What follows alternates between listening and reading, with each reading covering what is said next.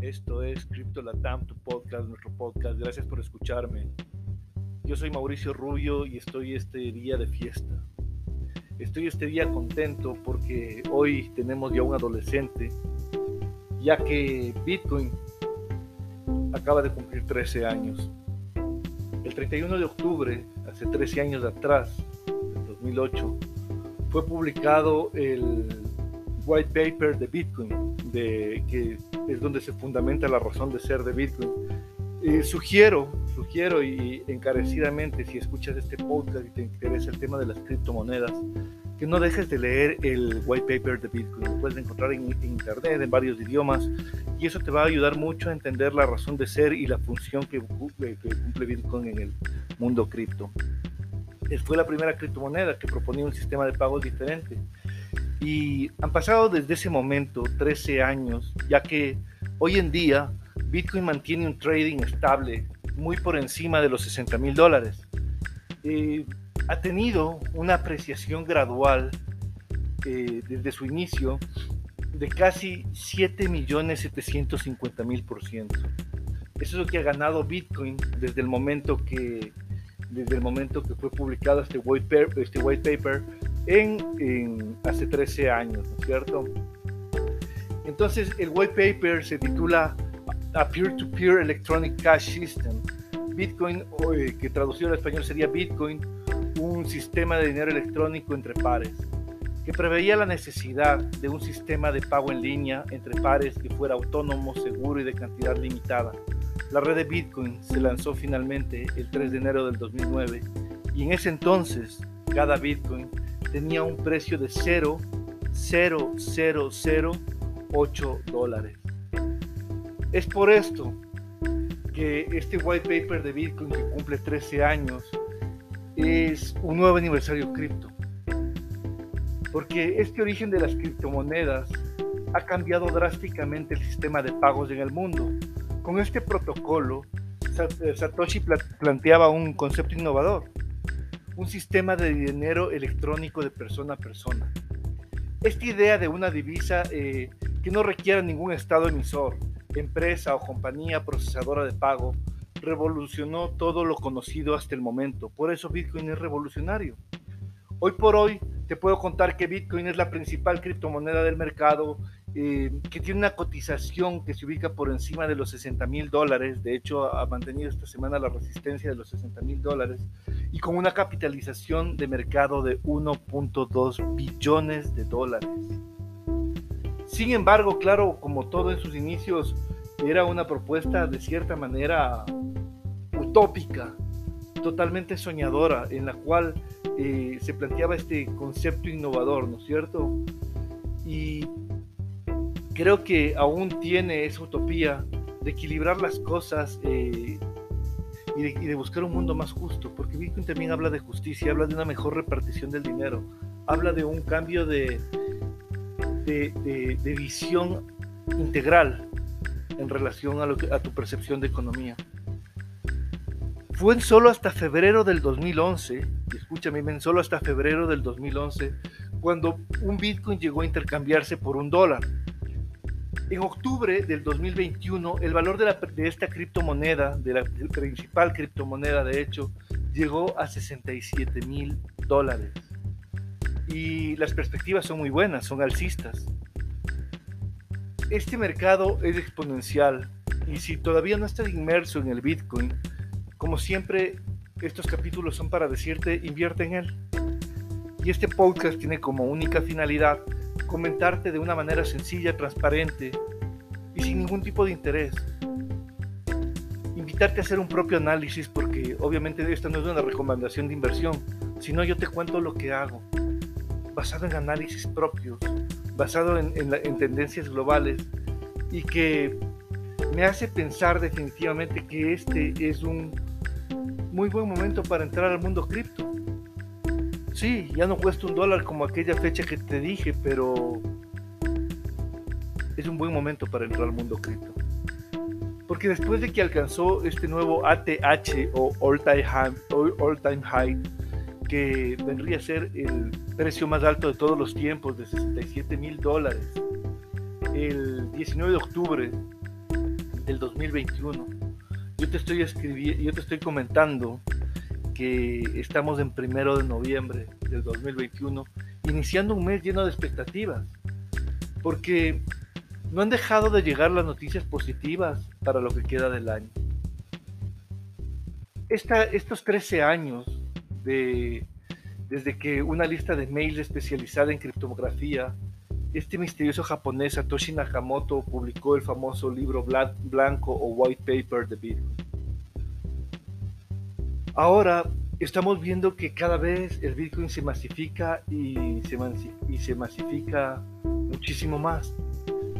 Y debes saber que es importantísimo la inclusión y la adopción de las finanzas tradicionales. Porque fue hasta la última semana de octubre, exactamente el día lunes de la última semana, que la bolsa de, Nueva York, o NICE por sus siglas, volvió a sonar y presenciamos, el esperadísimo lanzamiento del, ETF perdón, de Bank Bitcoin Strategy, que es un fondo de Bitcoin bastante inclusivo y que determina fees muy bajos de comisión. Otra, otra cosa que pasó extremadamente importante en el mundo Bitcoin esta semana es que Mastercard firmó un acuerdo con la firma criptográfica BACT. Como tú sabes, me imagino posees una tal vez, Mastercard es un emisor de tarjetas de crédito de los más grandes del planeta y firmó ya un acuerdo con esta criptográfica que porque creo que Mastercard tiene el conocimiento del potencial del dinero digital, ¿no es cierto?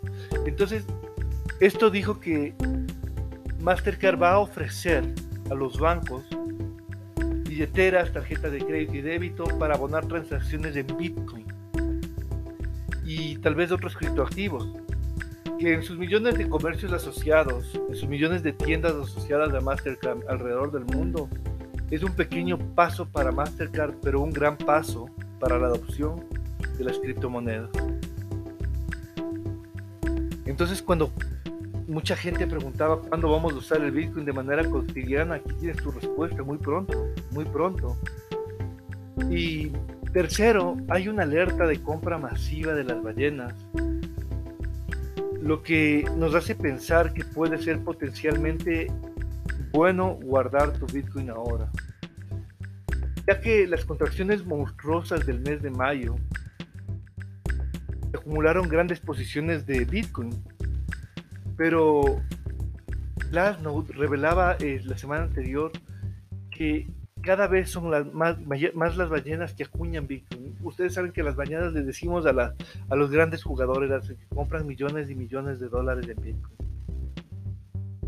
Y así es como todo esto viene de la derrota rotunda a China, porque recuerden que en capítulos anteriores yo les contaba de, del FUD eh, incentivado por China al prohibir por décima tercera o décima quinta vez el tema del Bitcoin en una de sus en uno de, de, rueda de prensa, pero no afectó en nada, porque las políticas impuestas por el Poliburo chino contra la criptominería quedaron definitivamente rezagadas. La capacidad de la red de Bitcoin aumentó drásticamente y no había una correlación desde las, desde las acciones de prohibición china. Y creo que también vamos a entrar en un rally, alcista de las altcoins, porque recuerda que mientras Bitcoin es la principal criptomoneda, a las demás se les denomina altcoins, incluso Ethereum. Y este mes de octubre sucedieron algunos ATHs en algunas de ellas, empezando por Ethereum, que exploró totalmente nuevos horizontes alcanzando techos máximos, rompiendo los 4.372 dólares, eh, que fue su máximo histórico de mayo. Y el jueves 28 de octubre marcó una marca de 4.460 dólares con 47 Tal vez si es que escuchas este podcast en 5 años, estoy en el 2021, vas a ver el precio absolutamente exorbitante que van a tener estas, estos criptoactivos. estoy plenamente convencido de ello. Eso es lo que muestran todas las estadísticas, todos los números. Si no pasa algo drásticamente grande como la prohibición masiva del gobierno o cierre o hackeos o cosas por el estilo, pues estaremos viendo probablemente un Bitcoin y otras altcoins en posiciones muy importantes. En este momento, claro, existe la gran oportunidad porque ahora una lógica del mercado cripto que rige en la mayoría de las veces son los movimientos alcistas del mercado.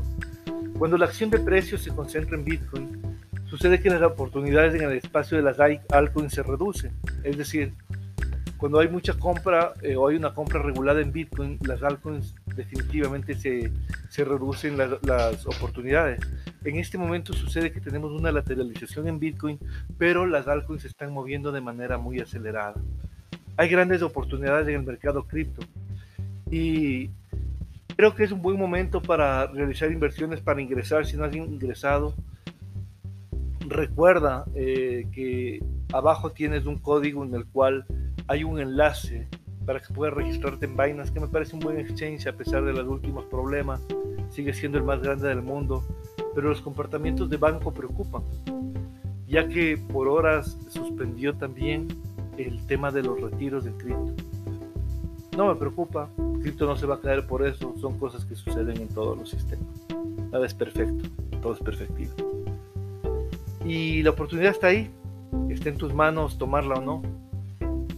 Recuerda que siempre estamos aquí para hablarte con transparencia, con verdad, con el único objetivo de que puedas ir modificando tu, tu futuro a través de decisiones que tomas en este presente. Esto es Crypto Latam, tu podcast, nuestro podcast. Gracias por escucharme. Soy Mauricio Rubio y deseo que tengas un momento excelente a partir de ahora.